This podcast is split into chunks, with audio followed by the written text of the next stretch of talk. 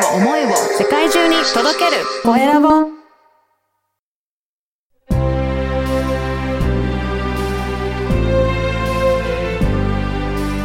経営者の志こんにちは、コエラボの岡田です。今回も、えーゲストの方をお呼びしております。えー今回はですね、えーと、バイクの整備士から、そこから V 字開発して、いろいろな営業の、えーやったりとか、あと、コミュニティも立ち上げたりとか、いろいろ活躍されている方です。えー株式会社、かっこいい大人代表の牛木翔太さんです。牛木さん、よろしくお願いします。はい、よろしくお願いします。牛木翔太と申します。よろしくお願いします。あの、はいまずお伺いしたいのは、このはい会社名ですね。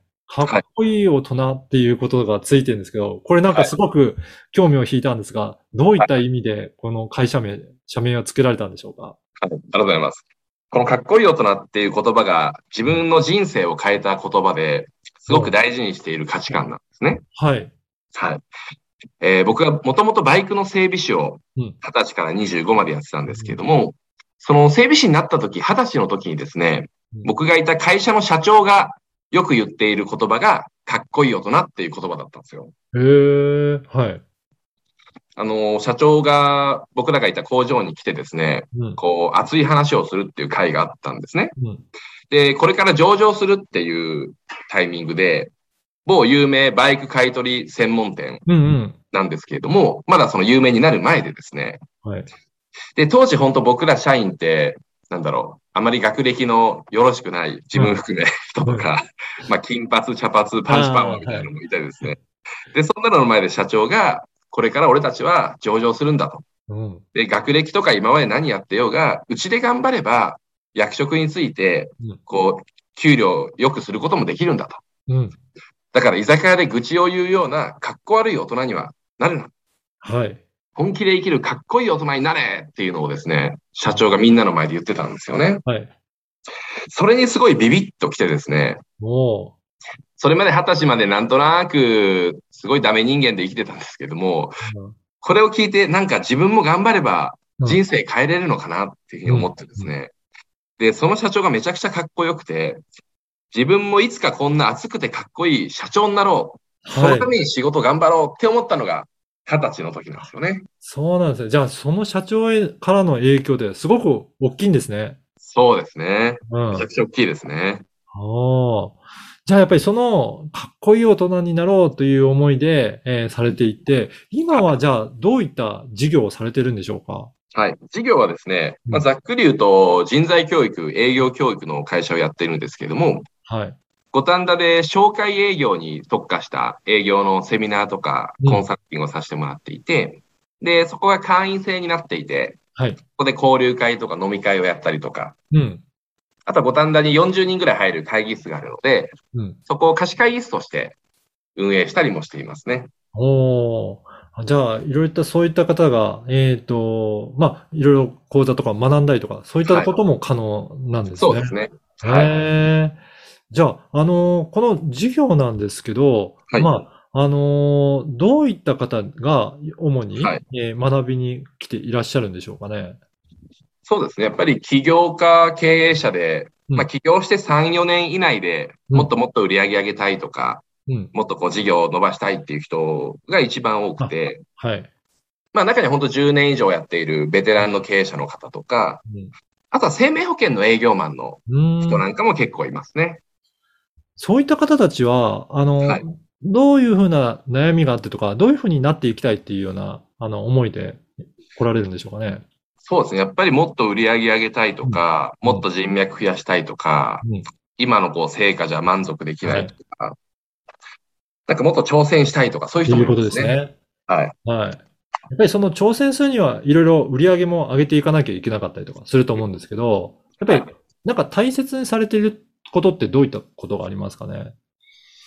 そうですね。あのーもちろん自分たちこう、売り上げ上げようとか営業で成果上げようっていうのも大事なんですけれども、こう、志を持つこととか、うん。あり方っていうのを結構大事にしてるんですよね。はい。はい。はい。やっぱりこう、自分のためだけじゃなくて、世のため、人のために仕事をするとか、うん。お客さんのために役に立つとか、うん。あと僕ら普段力っていう言葉をですね、商標登録していまして、はい。普段のコミュニケーションを良くしましょうってことを言ってるんですよ。へえ。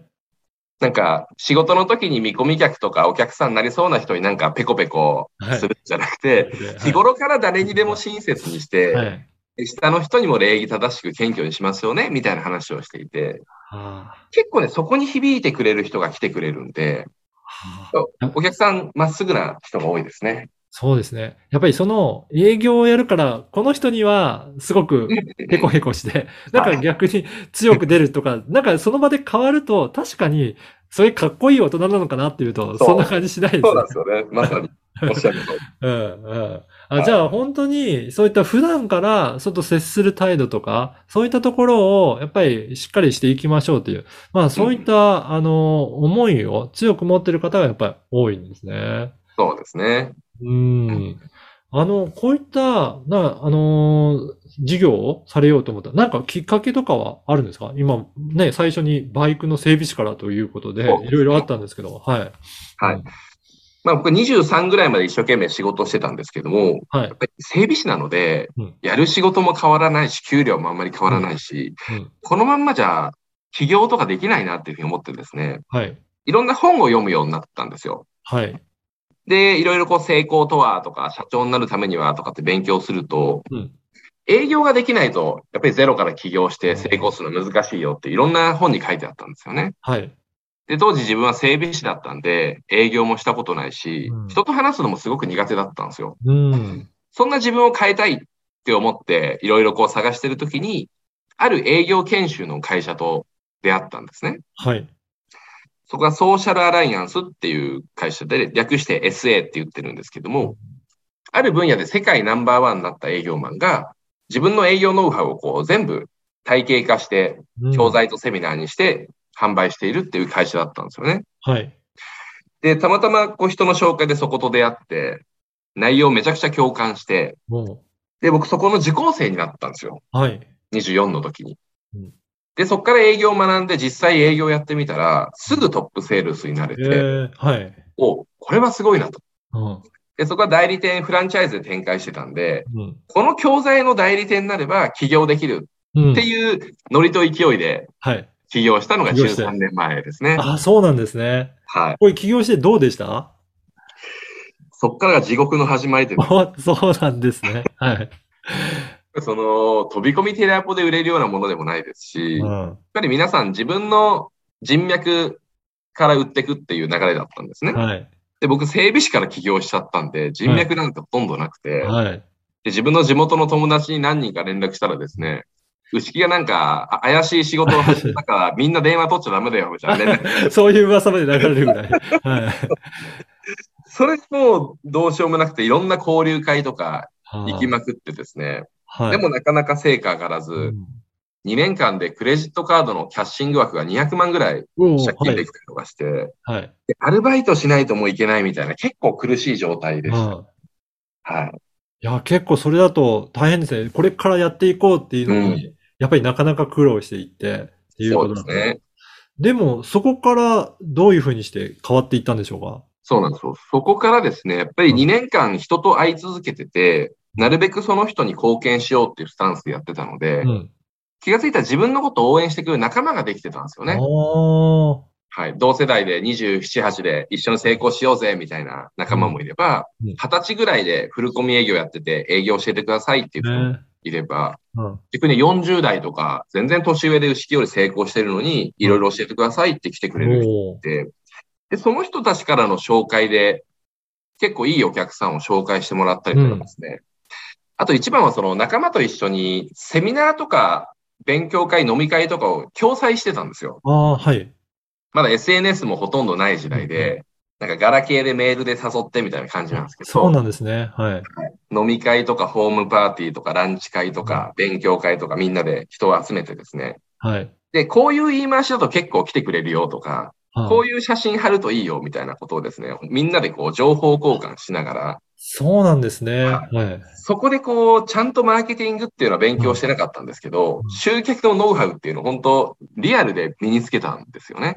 実践がもう実践して工夫していって、そこでもう培ったノウハウが出来上がってきたんですね。そうなんです。で、呼んだらそれぞれの見込み客をティーアップし合うみたいのをしてですね。はいそれをしだしてから、毎月なんだかんだ新規で100人ぐらい僕らのイベントに来てたんで、はい。そこから何十何十人かは個別のアポになって、うんそこからうちのセミナー来てくれたりとか、商談になったりとかして、そこから契約っていう、その仕組みができたんですよね。はい。じゃあそれがやっぱり苦労してから2年ぐらい経ってっていうことです2ね。年ぐらい経ってですね。経って、あーやっぱりその間にいろんな人にお会いしながら、そうです。誠実に対応して仲間が増えていって、うんああ、そこがあってようやくできたんですね。それで2013年にその SA っていう会社で全国60、70ぐらい代理である中で1位を取ることができて、はい。で、そのくらい集客するのが僕らの仲間で当たり前になったんで、うん。あの、某異業種交流組織でもですね、あの、ビジターさんを10人、20人呼ぶのが普通みたいな感じで、おー、はい。で、それって僕ら普通なんですけど、普通の人からしたら普通じゃないそうです。ね。はい。それでその能力あるんだったら、ね、立ち上げとかをやらないかっていう話もあって、で、なんだかんだで五反田で5つ立ち上げをしたりとかはい。もしましたね。へえ、やっぱりその人脈をいろいろ集められるっていうところは、まあ、はいすごく、えっと、今のビジネスにもすごく生きてるっていうことなんですうんね。うんそうですね。じゃあそこからいろいろ立ち上げた経験もありますけど、そこからはもうまたご自身で事業を始めてっていう形なんでしょうかね。そうですね。あのーまあ、ずっと営業教育とか営業セミナーっていうのをメインでやっててうん、その集客の方法とか人脈作りっていうのは、個別で相談あれば話してたぐらいだったんですよ。はい。逆にやっぱりみんなそこが知りたいんだっていうのが分かったんですよね。ああ、はい。みんなその人脈を作れないし、集客できないしとかっていうのに困ってて、うん。まあもちろん営業の課題もあるんですけど、はい。じゃあその人脈の作り方と集客の仕方と、そこからの営業の方法とか、うん人とのつながり方をこう全部まるっと教える、紹介営業専門学校っていうのを5年前からスタートして、はい。それがうちのメインコンテンツ、メイン研修になってますね。なるほど。そうなんですね。い、やー本当に、あのー今まで苦労して、そこで、でもすごく誠実にいろいろな人脈を広げていって、まあ、牛木さんの、えー今の事業を開始されたっていうところまでお話しいただいたんですが、ぜひ、あの、興味ある方は、えーこのポッドキャストの説明欄に、えー牛木さんの、えー株式会社かっこいい大人の、えー URL も掲載させていただきますので、ぜひそこからチェックいただければなと思います。また次回も、あの、いろいろお話を伺えていきたいと思いますので、はい引き続きよろしくお願いします。はい。よろしくお願いします。ありがとうございました。ありがとうございました。